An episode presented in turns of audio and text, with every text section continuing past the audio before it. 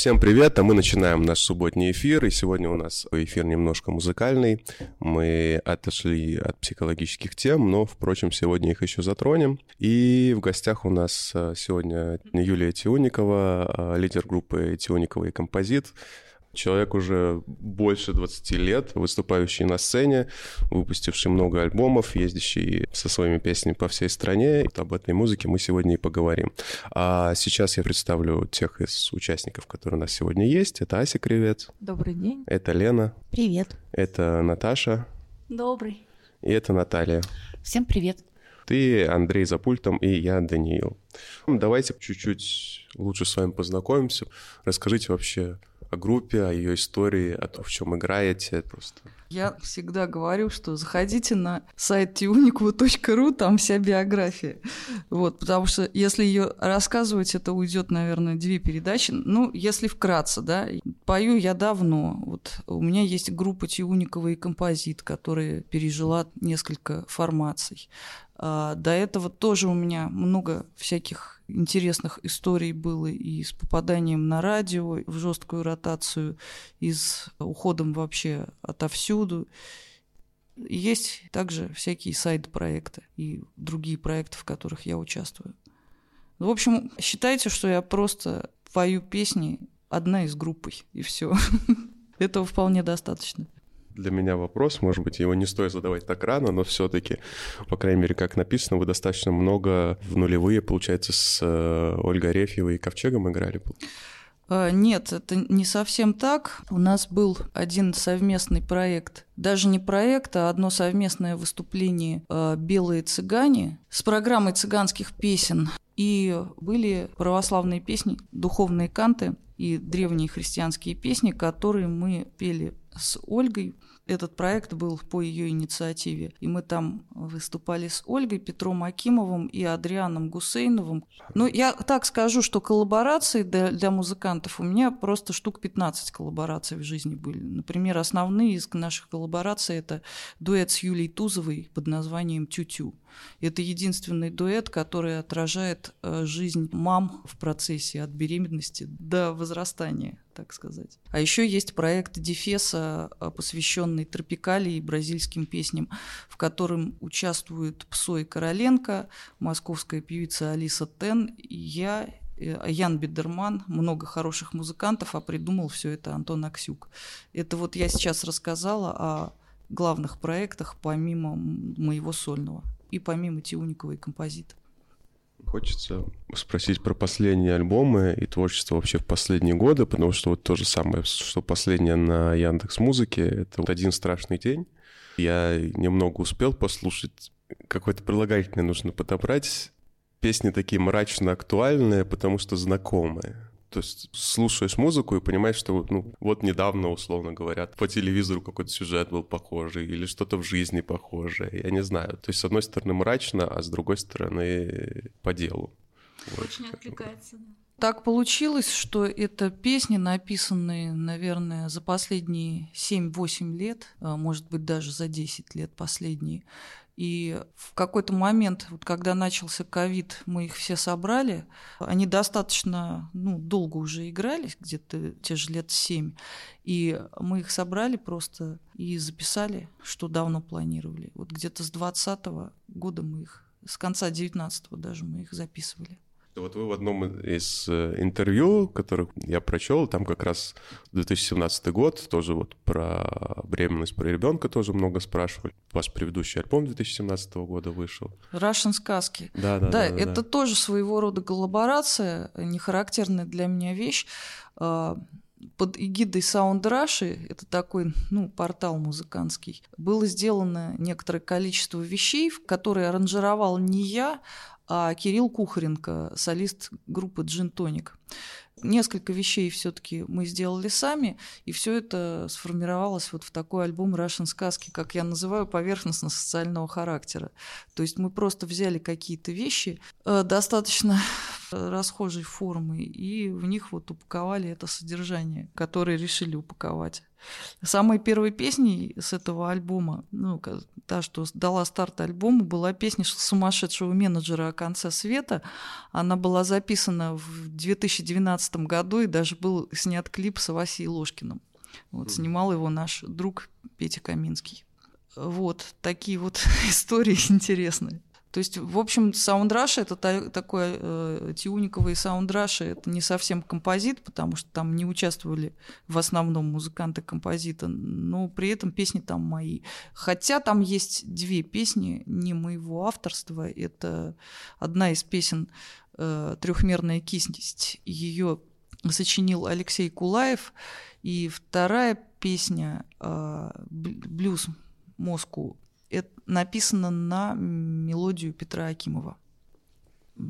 Петр Акимов — это виолончелист известный, музыкант, который играл со многими, многими нашими известными рокерами от э, Наутилуса Помпилиуса до группы Ковчег и группы Выход. Вот. Ну и по совместительству мой муж. Юля, можно тебя спросить о другом альбоме, одном из моих самых любимых очень лиричным. Это «Очарованный странник», его историю создания и как он задумывался, как он сочинялся. А вот этот период «Очарованного странника» — это совершенно сольный альбом был, ну, который делала я в компании, наверное, только с, с помощью Пети и с помощью звукорежиссера из Бреста Толика Харитонова. Вот Толик Харитонов нам сделал два, свел два альбома первых композитовских. Это «Таймер» и «Очарованный странник». И вот я их записывала после того, как развалился мой предыдущий проект «Город Макондо», с которым мы попали на радио с песней «Шарманка». Это кавер-версия на пикник. Вот, и после этого я просто настолько озверела от этого местного шоу-бизнеса, что просто совершенно ушла в другую степь. И результатом были два альбома. Первый был «Таймер», который назван «Тиуниковый композит», но на самом деле из состава композита там только Петя. И это был сборный состав музыкантов, приглашенных музыкантов. Вот. И второй альбом «Очарованный странник», который был записан в акустике э, с наложением разных инструментов, но который я фактически сольно сделала. И он, можно так сказать, на духовную тематику. То есть это был, наверное, этап прихода к Богу, и в «Очарованном страннике» очень много про эти поиски. Песню Печора я слушала несколько десятков раз и слушаю до сих пор, и она мне дичайше нравится. Спасибо тебе за нее, прям отдельное. Я очень рада, что откликается. Это песня о Псково-Печорском монастыре, в который мы с Петром ездили как раз в нулевых годах, и который, конечно, нас потряс совершенно и внешне, и внутренне. Это невероятно красивое место. Можно упомянуть про соломенные еноты. Когда-то я была клавишницей в соломенных енотах, если вам известно, что это за группа. Я не очень знаю. Ну, тогда ладно. Тогда вопросов нет. Но название мне нравится. Это, это икона, ну, это икона московских хипстеров, если вот так вкратце сказать. Аллилуйя. А вы пианистка? Да, получается?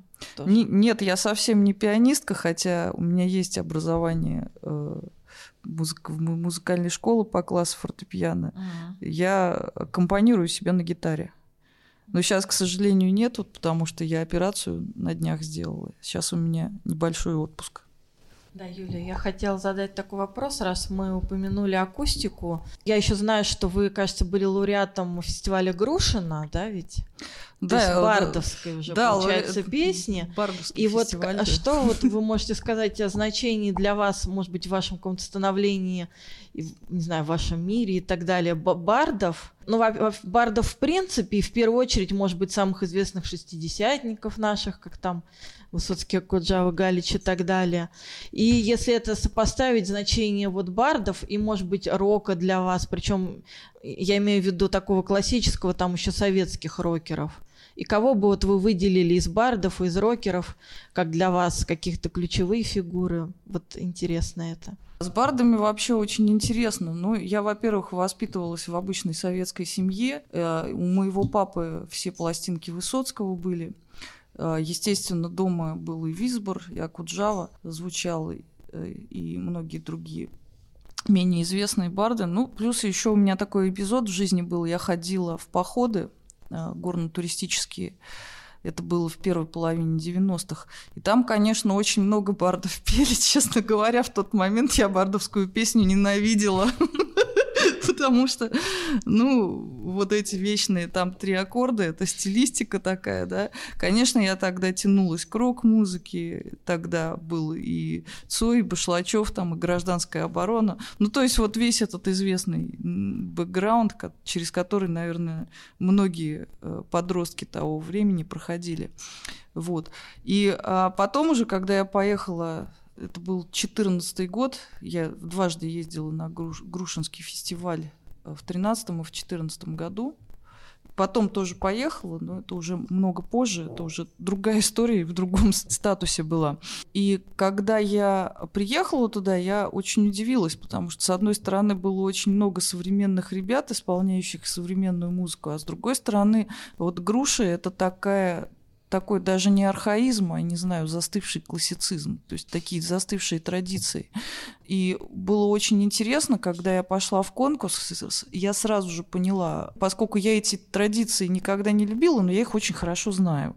Вот. Я сразу же поняла, что им надо петь. И, ну, так получилось, что таким образом я прошла, и этот конкурс просто, ну, пользуюсь теми знаниями, которые у меня были, знаниями о жанре. А так, я могу сказать, что теперь, конечно, я много времени прошло, немножечко пересмотрела, и я, в общем-то, с одинаковым уважением отношусь и к Акуджаве, и к Галичу, и к тому же Петру Мамонову, и к а, аукционной группе «Вежливый отказ», которую я больше всего люблю из э, классического рока. Хорошая песня жанров не имеет, вот что я думаю. Совершенно все равно. И да, даже когда я слышу, например, молодежь, которая, казалось бы, бесконечно далеко ушла от этой традиции, я все равно слышу, как они ее как-то по-своему переосмысливают. Даже монеточка, например. А вот если самые известные наши рокеры, там ДДТ, Машина времени, Чаев, как вы их воспринимаете? Насколько они вам близки там и так далее? На мой взгляд, у нас все-таки самые известные рокеры, ну, нет, ДДТ, Машина времени и Чаев, это безусловно известные, но ну, все-таки аквариум все-таки их никто не может переплюнуть Виктора Цоя. Он единственный автор, которого слушают uh-huh. все от мала до велика, причем мои дети, подростки его слушают без какого-то моего участия.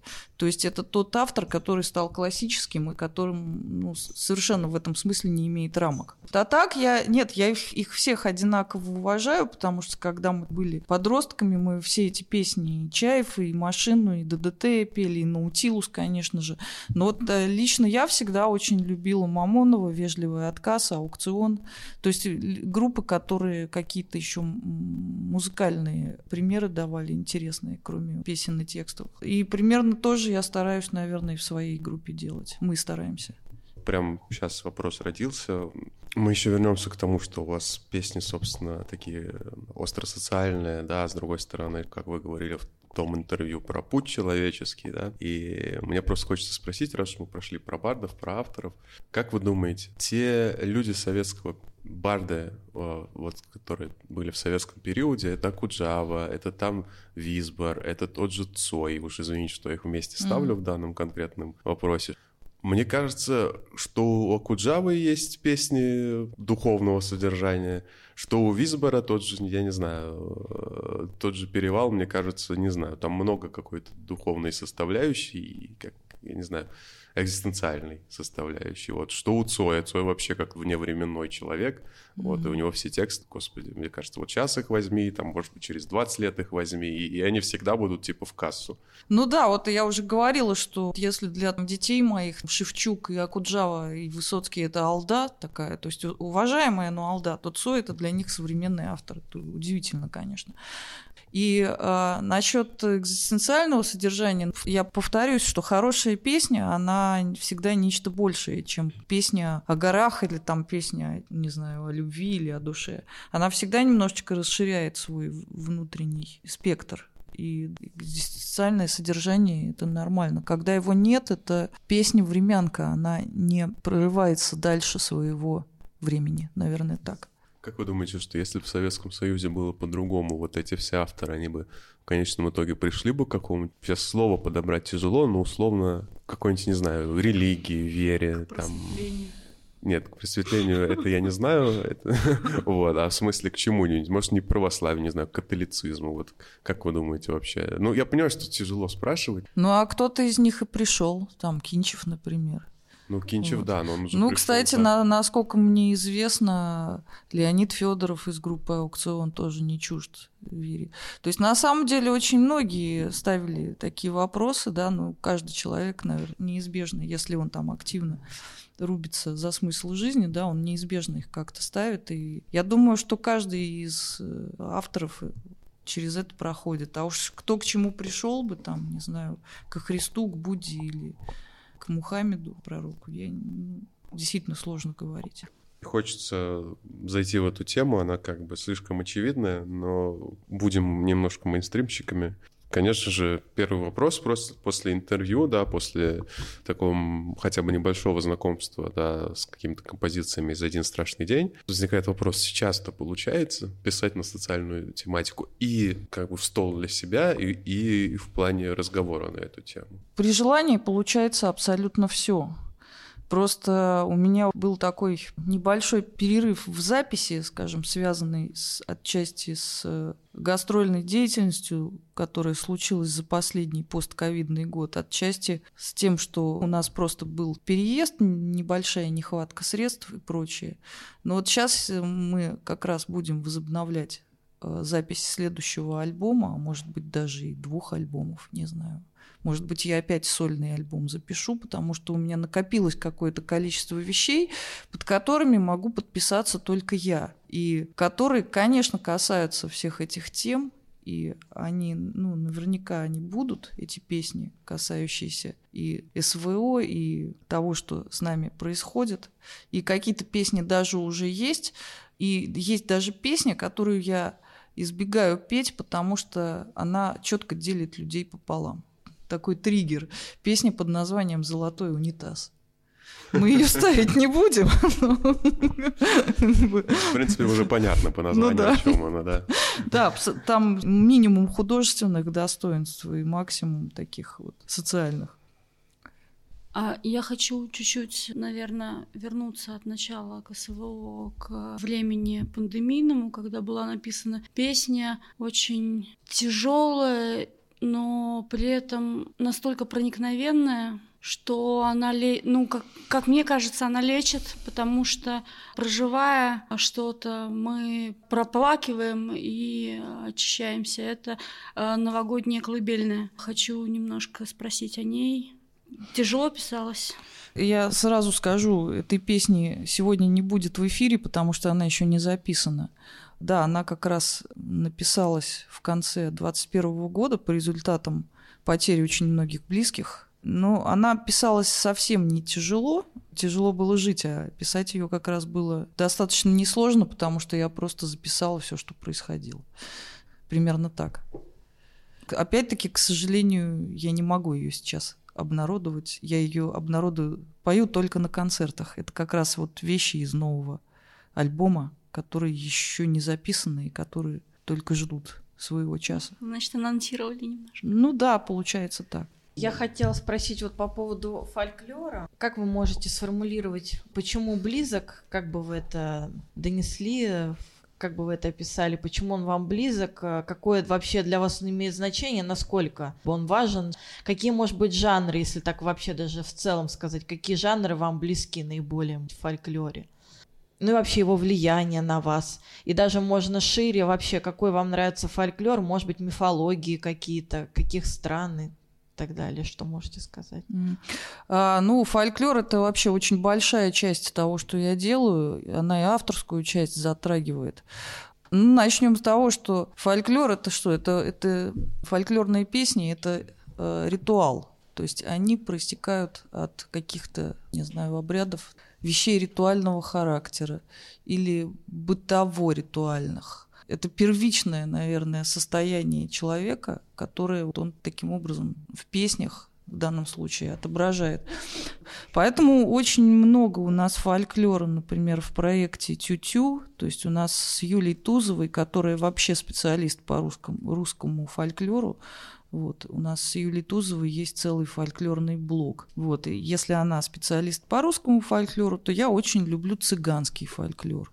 Это, наверное, равновесие тому, что я делаю в сольных вещах. То есть цыганское – это нечто совершенно противоположное. Кто-то написал, если Тиуникова пишет нервные, умные и сложные песни, то цыганский фольклор – это расслабленные, неумные и, наверное, в каком-то смысле простые песни, развинченные, да, и они тоже необходимы человеческой природе. И, допустим, когда я езжу петь в какие-то ну, социальные учреждения, вот по, так получалось, получается, что последний раз, в последнее время я сотрудничаю с командой Александра Гизалова, у него есть наставнический центр, он занимается умной помощью детдомовцам и всем, кто оказался в тяжелой жизненной ситуации. Вот, и мы ездим с его командой по тюрьмам, по женским колониям и мужским. И там совершенно на ура заходят эти песни. И я считаю, что вот такие песни фольклорные, они вообще обладают терапевтическим эффектом. Э, они людей раскрепощают и как-то выносят их за область своего вот этого, своей обыденности. В общем, фолк – это обращение к первичному в человеке, что помогает ему при этом остаться, остаться человеком. То есть фолк для меня – это очень полезная вещь. Как-то так. Хочется еще спросить. Вот вы раньше говорили, что на самом деле аудитория, которая слушает э, вот эти условно авторские песни, она достаточно маленькая. И я что-то вспомнил Жванецкого, который, кажется, за пару лет до смерти в одном из номеров да, писал, что раньше все хотели чего-то интеллектуального, от номеров, от музыки, от э, даже телевидения, да, выступлений каких-то. А сейчас они хотят чего-то более простого, более глупого, посмеяться, расслабиться. Э, и как-то чуть-чуть передохнуть от этой жизни условно. И то, что вы говорили вот о фольклоре, и то, что вот я замечаю, не кажется ли вам, что сейчас действительно большинству слушателей, особенно молодым, из-за того, что просто вокруг столько всего происходит, и даже не говоря вот этих о глобальных событиях, просто об количестве информации, вот этом темпе жизни в Москве, вот этих вот огромных проблемах, что человек приходит, он музыки не хочет еще интеллектуально туда вложиться, а что-то новое узнать, а большинство, наоборот, хочет как-то вот послушать музыку, просто расслабиться, чтобы как-то улететь, чтобы отключиться от этого мира. Мне кажется, вот что в этом история, что вот большинство хотят этого. Ну, я могу объяснить, почему так происходит. Дело в том, что до интернета конкретную эпоху. Музыка, как известно, творчество это обладает коммуникативной функцией, да, и в отсутствие всего остального, что можно, там, не знаю, узнать о жизни, э, песня как бы все это собирала, да, и она все это в себе концентрировала, и это было пища одновременно и для души, и для ума, и из-за этого возник такой жанр интеллектуальной песни, и вообще в целом жанр сложной музыки тоже возник именно поэтому, потому что человеку не хватало интеллектуальной пищи, и музыка и песня, она это компенсировала. А потом возник интернет, и у человека полно этой интеллектуальной пищи стало э, в самом ее, не знаю, примитивном даже, от примитивного до сложного извода. То есть на самом деле люди удовлетворили свои потребности к познанию с приходом интернета. И из музыки это составная часть интеллектуальная, она за ненадобностью просто отпала. И все стало сводиться к ее первичной функции, к танцу, к релаксу, к развлечению, к услаждению слуха, к эмоциональным каким-то переживаниям. В общем, музыка — это эмоция прежде всего. И в этом смысле мы вернулись к эпохе до Ренессанса, до классицизма, какой-то более первобытной эпохи. Именно потому, что вот эти вот потребности интеллектуальные оказались закрытыми. Поэтому, да, сейчас интеллектуальные песни — это такой рудимент который, наверное, любят люди уже по избыточно-остаточному принципу. Э, люди, которые привыкли к нему, люди, которые передают это по наследству, дают слушать это своим детям. Ну, то есть это какая-то уже узкая действительно прослойка получается. На самом деле, Юлю здорово слушать на концертах. Это мощно, это проникает глубже. Ну, многих музыкантов, я думаю, на концертах слушать лучше.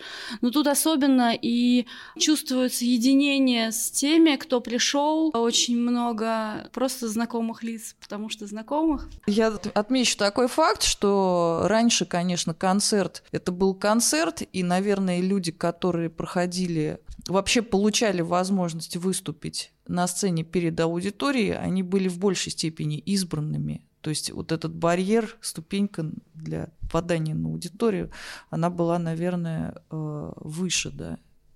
Ее было преодолеть сложнее. А сейчас концерт, в принципе, каждый автор может легко устроить свой сольный концерт. Это в чем-то уже клуб по интересам.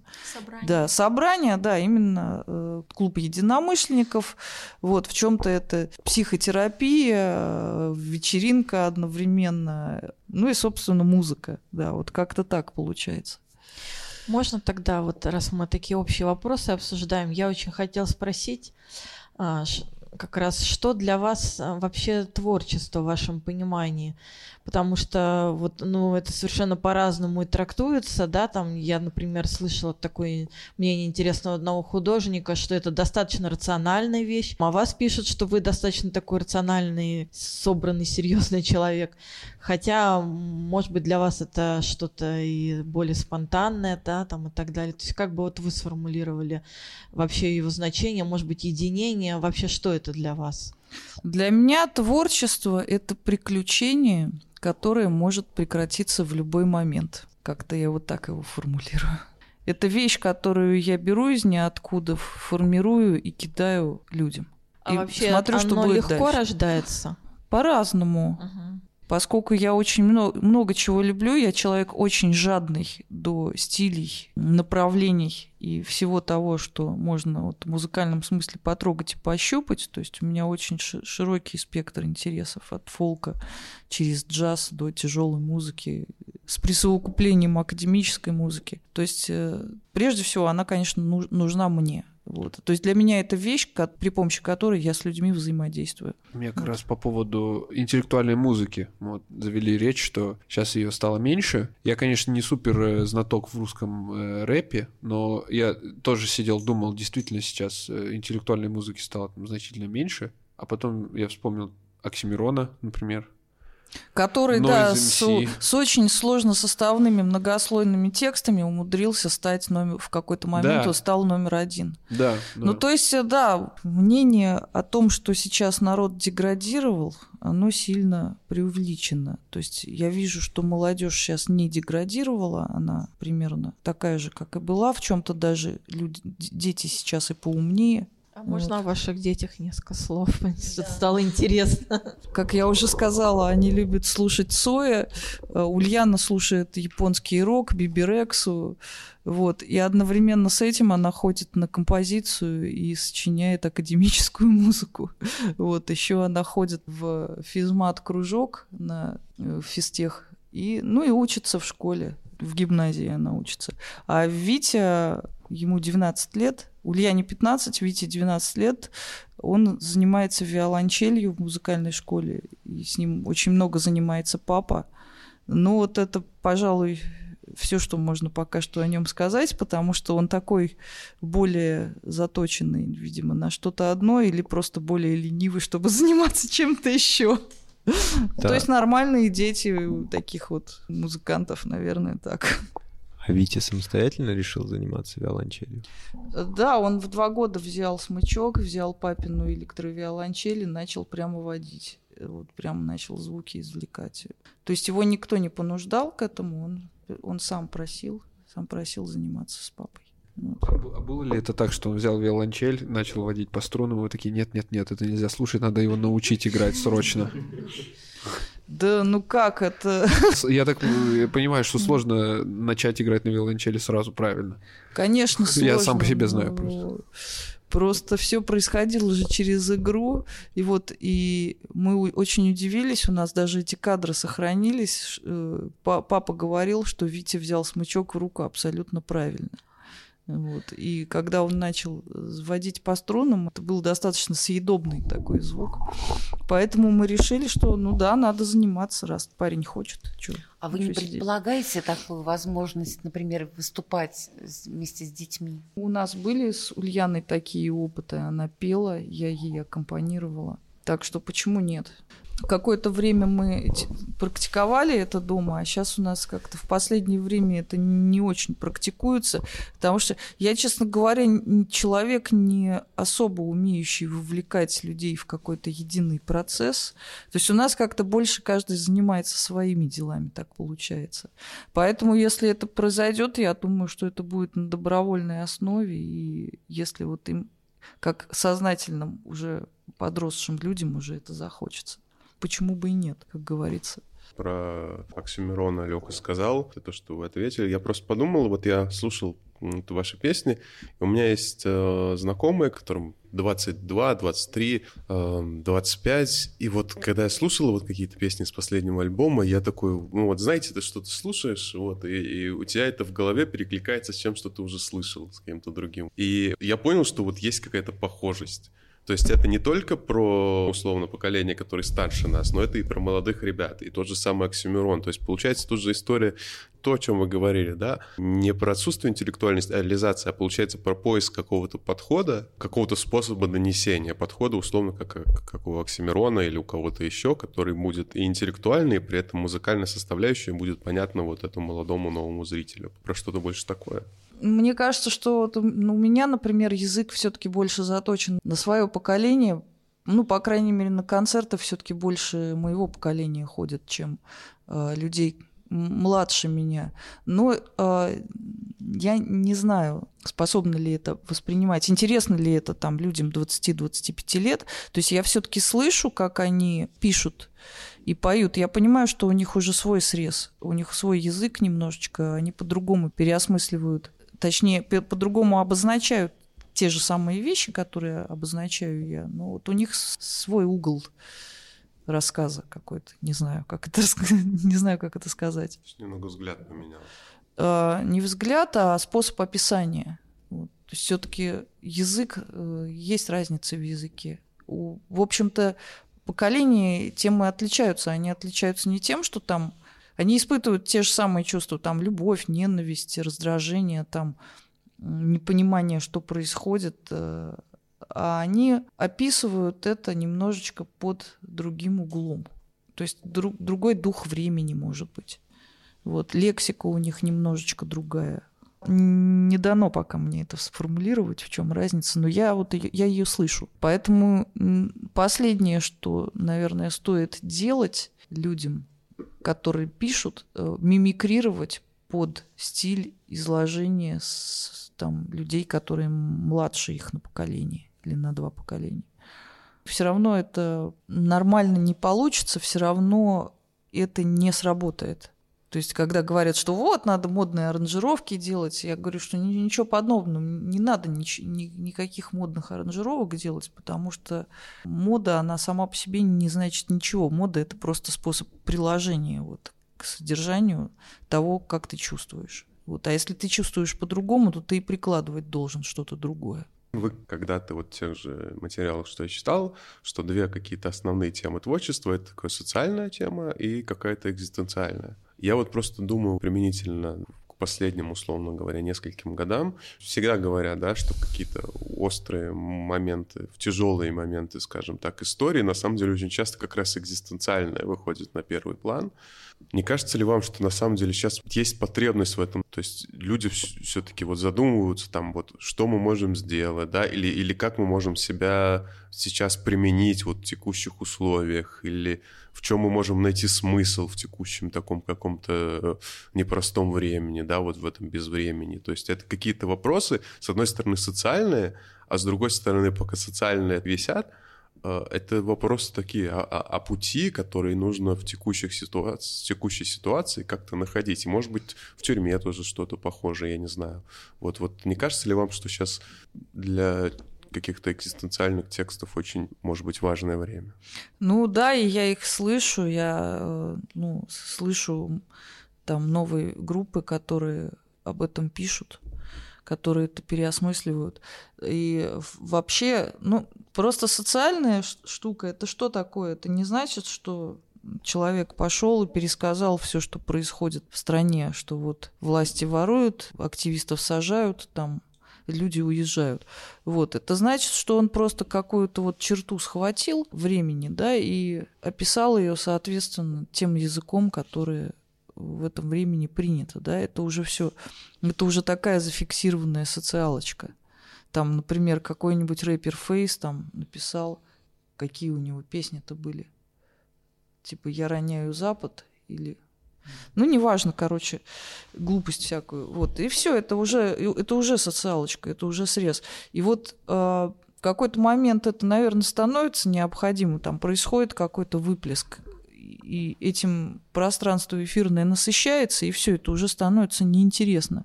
А вещи, которые базовые поп-музыки, это про отношеньки, да, там про любовь. Вот. И базовая вещь музыки, которая претендует на что-то более серьезное, это экзистенциальные темы. И как только происходят тяжелые времена, в которых уже не до стёба, не до социализирования пространства, да, тогда приходит потребность в таких вещах более глубоких. Мне кажется, мы сейчас в очередной раз проходим вот эту стадию да, потребности в осмыслении, а зачем мы вообще живем. Тут нужна пауза. Потому что оказывается, что на самом деле никто не знает, зачем он живет. Одни говорят, вот мы живем для того, чтобы победить врага, да, чтобы родину там защитить. Другие говорят там наоборот, что имели мы вашу эту все это Хоти, не, не хотим мы ничего это видеть, мы хотим тихо и мирно жить, и оставьте нас всех в покое. И когда все проорались на эту тему, уже, да, рождается пространство для чего-то более важного, которое дальше и глубже вот этих сейчас и здесь. Недавно вышла новость, у Брюса Уиллиса же развивается деменция, и говорят, что на каких-то съемках недавних он просто в какой-то момент а, остановился и сказал, а что происходит? Что я, что я здесь делаю?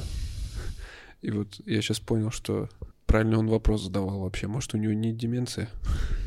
Да, может, у нас у всех она действительно. Может быть, он здоров, и диагноз неправильно поставили.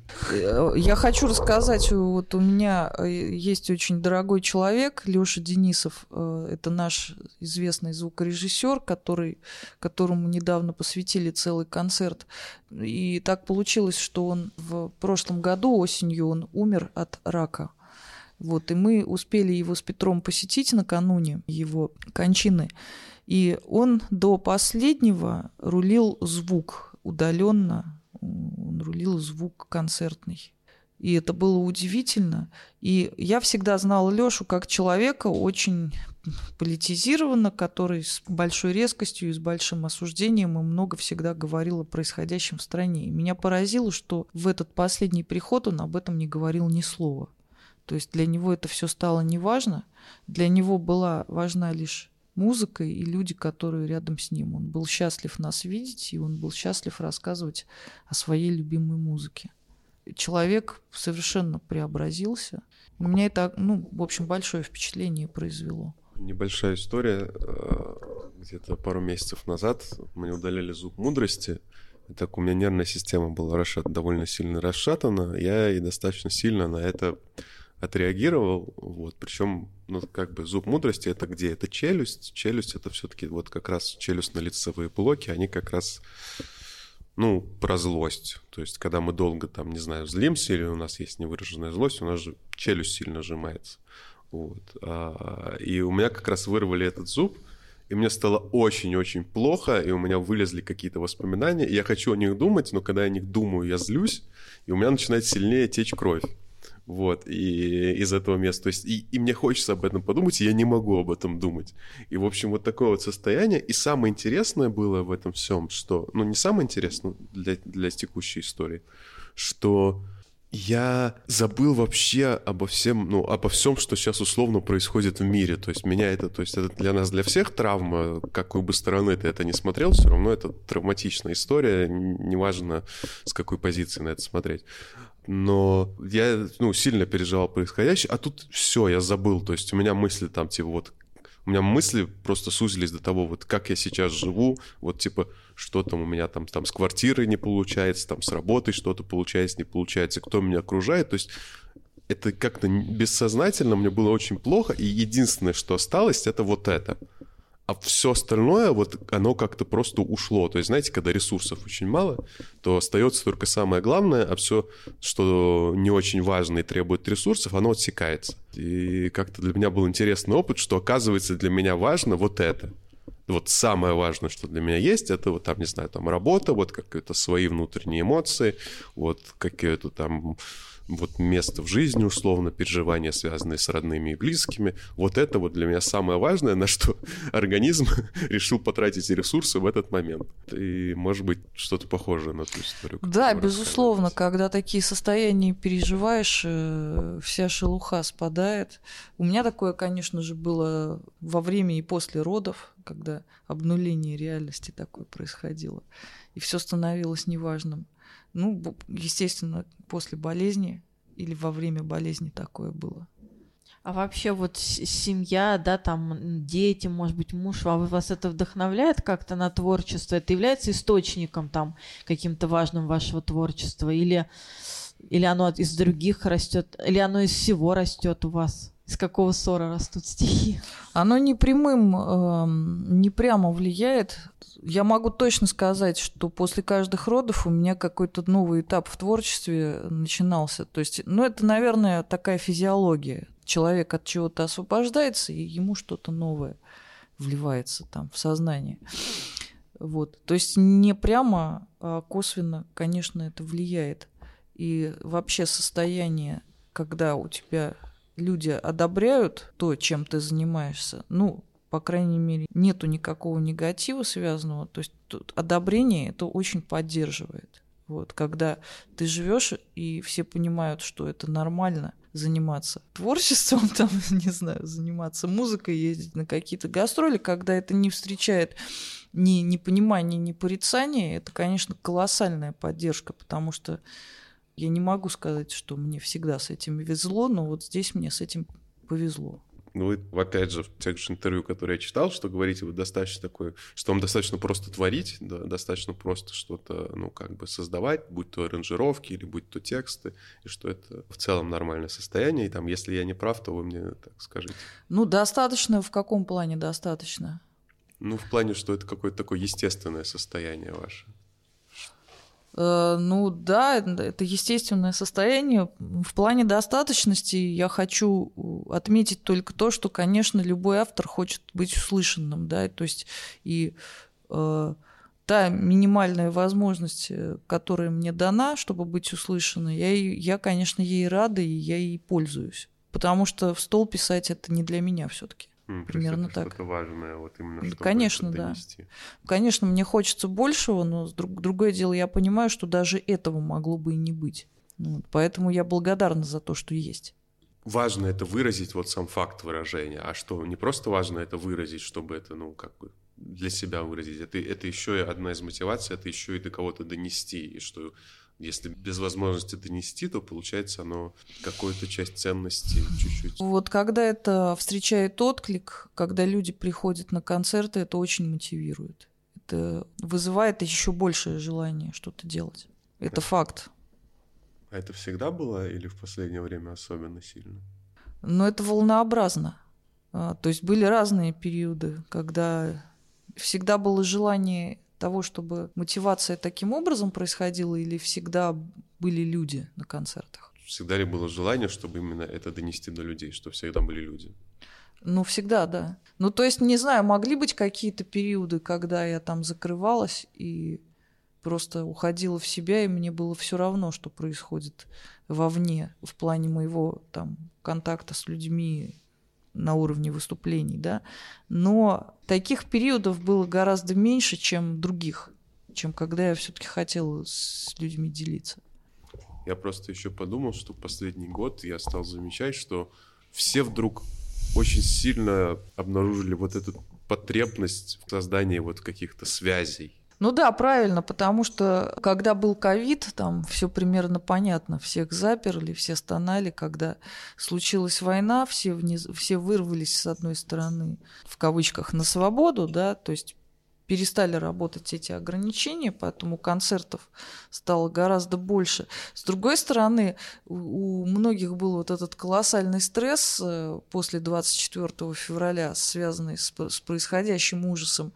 И мы вот приняли решение играть концерты, было сразу же замечено, что когда мы находимся на людях, когда мы внутри своего круга единомышленников, когда мы поем песни и получаем реакцию, всем становится легче. То есть я многократно это слышал, что людям легче, и все люди просили приезжать еще. И у меня это вылилось в то, что я целый год просто ездила.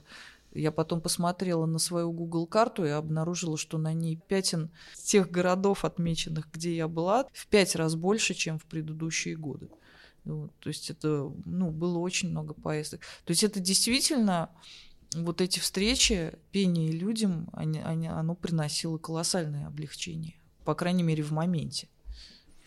Знаете, я сейчас там по своим каким-то вещам читаю про травму, и я думаю, это известно как бы для всех, но я замечаю, что очень важно во время стрессовых событий, да, вот это вот чувство поддержки, оно супер важно. И многие события, которые были травмирующими для какого-то человека, по-разному происходит реакция. То есть у человека, для которого это было травмирующим событием, который после этого не нашел поддержки среди там других людей, среди близких и так далее, у него это может по одному идти дальше, что у него действительно mm-hmm. это будет травматичная очень история. И тот человек, который при тех же самых условиях вот получил эту поддержку, оказался в круге единомышленников, смог там получить там помощь от близких людей и так далее. И у него это будет гораздо меньшая травма, чем у человека, который этого не получил. Вот, и я не знаю, то есть, и вот сейчас думаешь, вот то, что стресс, вот последних лет, там в том числе ковид, в том числе вот это всякие СВО и так далее. А, вот. И, может быть, это одна из важных причин, почему мы так стараемся, не знаю, найти круги единомышленников, найти круги поддержки, найти там музыкантов, исполнителей, которые со сцены скажут то, что мы думаем, и разделят наши мысли, чувства, переживания. Может быть, поэтому это так важно. Да, конечно. Тот случай, когда интернет не помогает, когда нужно встретиться лично и все проговорить и пропеть такая коллективная самотерапия, которая работает, э, я не знаю, онлайн, э, может, она тоже работает, но в реальном времени она совершенно точно очень круто работает. Какие вам нравятся места для выступления больше всего в Москве?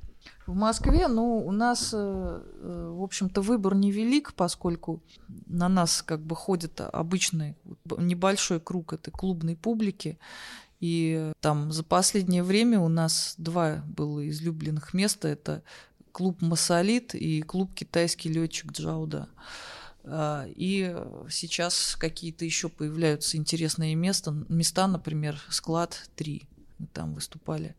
Клубы, понятно, а, от них никуда не денешься, но мне лично интересно пространство, где минимум кабака и максимум концертного зала, скажем так. На этом мы потихоньку заканчиваем наш эфир. Напоминаю, что у нас сегодня в гостях была Юлия Тиуникова, э, автор-исполнитель, лидер группы... Тиуникова и композит? Да, лидер, лидер группы Тиуникова и композит. Вот. Э, и спасибо большое, что пришли. И вам спасибо, что позвали. Вот, что поделились, да, своим ощущением от происходящего, что вот разделили этот небольшой подкаст с нами. Вот. И быстро участники — это Лена, Ася Кривец, э, Наталья, Наташа, Лёша, Андрей и я, Даниил. На этом мы с вами прощаемся. Хороших вам выходных, хороших событий, хорошего начала весны, всего самого наилучшего и до встречи. Пока. До свидания.